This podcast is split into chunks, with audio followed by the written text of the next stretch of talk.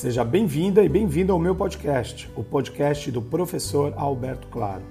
Ouça aqui e me siga nas redes sociais, me ache por lá, vamos conversar um pouquinho, vamos entender sobre o que é administração, comunicação e marketing, ou melhor, tudo isso junto. Vamos lá? Vamos juntos? Bora lá!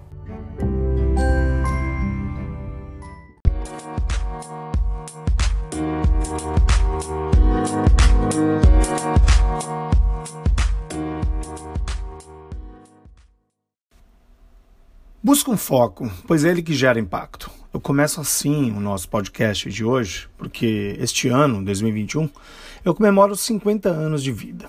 Sim, 50 anos. Bom, dado o momento que vivemos e esse marco único de idade, afinal, minha gente, é meio século, né?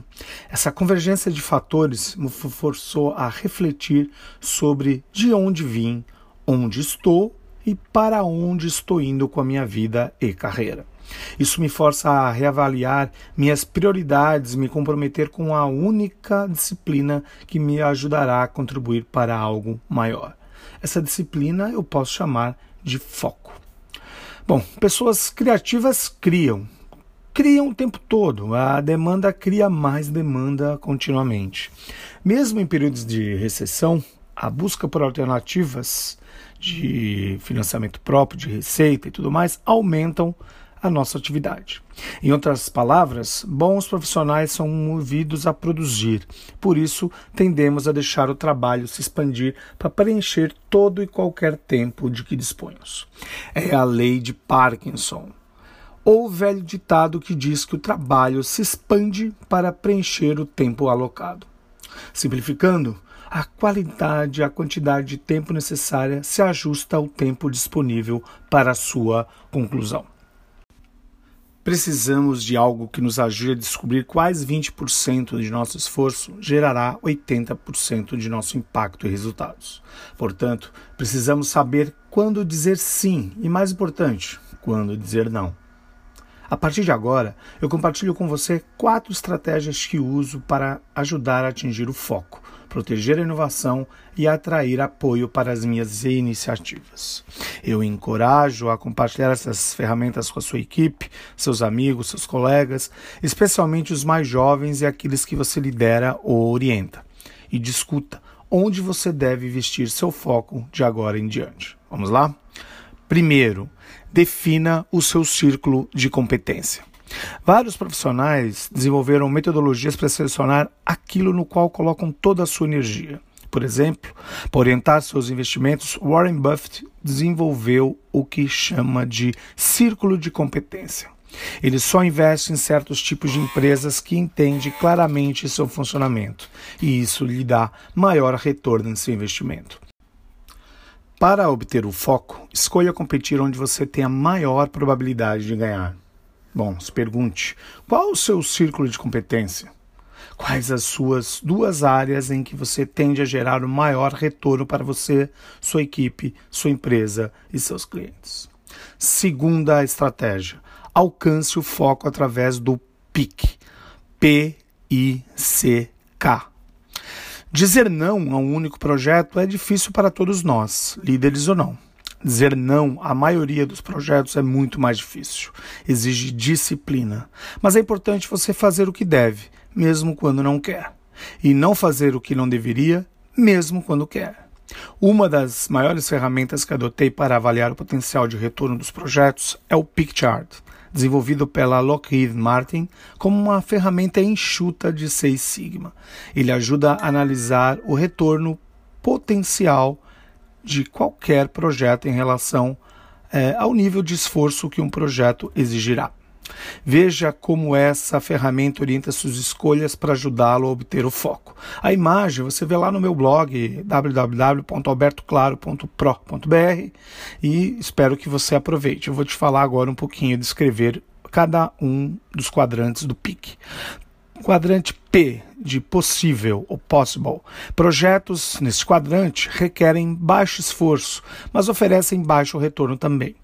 Esses são projetos de prioridade mais baixa apenas para momentos em que você tem recursos, como tempo, dinheiro, pessoas, etc. sobrando, obviamente. Trate esses projetos nesse quadrante como sua prioridade número 3, atrás dos próximos dois que eu vou falar agora. Próximo quadrante é o I, de implantar, implement. Projetos neste quadrante são sua prioridade número 1. Esses projetos são fáceis de implementar e oferecem alto retorno. Próximo é o C, de desafio ou challenger em inglês. Esses projetos exigem muito mais esforço, é um alto esforço, mas oferecem também alto retorno. São a sua segunda prioridade. Os princípios das melhores práticas dizem que você deve implementar um projeto de quadrante C por vez. Portanto, escolha com sabedoria. E o quadrante K de matar, ou kill em inglês, daí vem o K Projetos nesse quadrante requerem muito esforço com muito pouco retorno. A regra é engavetar tudo isso e focar nos outros quadrantes.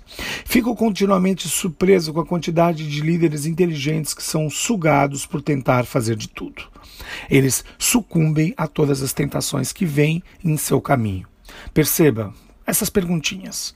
Quais projetos atualmente estão nos quadrantes implementar, ou nos quadrante, no quadrante desafio.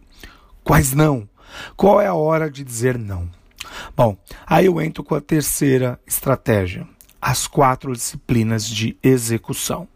Depois de estreitar seu foco para os projetos que oferecem maior impacto, recomendo usar as quatro disciplinas de execução de um tal de Franklin Covey, também conhecido como sistema 4DX. Ele funciona assim. A. Escolha um objetivo extremamente importante. Defina seu objetivo usando esta estrutura. Por exemplo, vamos, aí um verbo, métrica, de x para y até prazo. Essa é a sua medida de atraso. Bom, vamos dar um exemplo para você entender é, de como isso pode ser lido. Vamos lá? Aumentaremos nossa meta de vendas de 10 mil para 50 mil nos próximos 24 meses até 31 de dezembro de 2022. Perceberam? Eu entro com a B. Haja de acordo com as principais métricas que o movem de onde está agora para onde você precisa estar e no tempo que quer. Considere a sazonalidade e outras variáveis que impulsionam seus negócios. Novamente, use a regra 80-20 para se concentrar apenas no que gera a maior contribuição para seu objetivo principal. C. Mantenha um placar, o scorecard, capture e comunique suas métricas usando um quadro de pontuação que mostra de forma clara e rápida para onde você está e onde deveria estar neste momento. Se feito corretamente, você deve saber se está dentro ou fora do caminho com uma simples olhada nesse seu placar. D. Desenvolva um ritmo de responsabilidade. Comprometa-se com um tempo a cada semana para revisar esse seu placar e terminar o que precisa ser feito na próxima semana para obter ou manter o controle de suas métricas. Aí você pode se fazer umas perguntinhas. Em qual objetivo extremamente importante você ou sua equipe devem se concentrar agora? Como você saberá quando alcançar? Que marcos farão você chegar lá? Ou como você irá mapear e monitorar seu progresso? Essas perguntas são importantes. Anote-as ou vá lá no blog, no meu blog, e pegue esse, esse conteúdo. Bom, quarta estratégia: abra espaço para a inovação. Quando você atinge o foco, também gera impulso. A desvantagem do foco extremo é que você pode cegar para novas oportunidades descobertas. É, eu recomendo então usar uma regra 70-20-10 para superar isso. Funciona assim: dedique 70% do seu tempo para sustentar o seu projeto principal. Estas são as suas operações básicas, o motor econômico do seu negócio ou da sua carreira. E 20 está 20% do seu tempo explorando novas oportunidades. Permita que 10% do seu tempo seja investido em desafiar interromper os projetos que impulsionam o seu 70%. Aquele olhar mais do, do, do advogado contrário, sabe? Aquele olhar mais crítico. A melhor forma de investir nessa área é co-criar e testar novos projetos com seus clientes ou equipe. É, bom, quais projetos centrais representam 70% da sua semana? Essa é uma pergunta que você precisa fazer.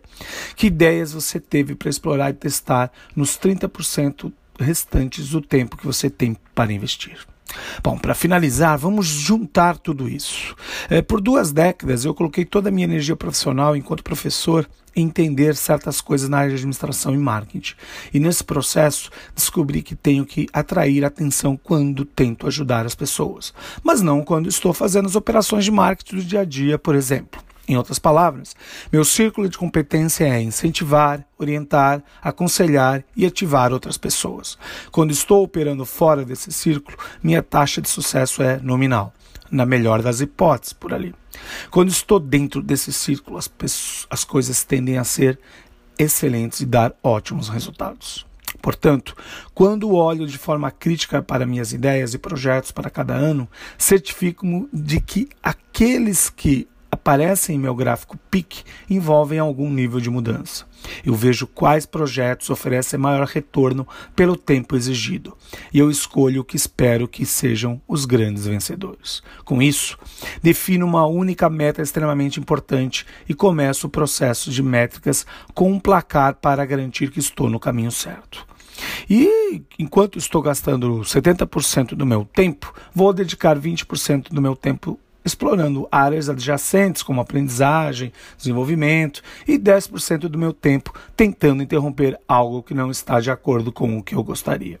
Então, imagine como nossos produtos, serviços e inovações seriam melhores se mais profissionais pudessem se concentrar no que realmente importa em seu trabalho. E você? Como é que está seu foco e produtividade? Espero que tenha aproveitado esse podcast de hoje. Siga por aqui, continue. Em breve eu mando mais um episódio para você. Compartilhe, comente e mande suas sugestões. Até a próxima!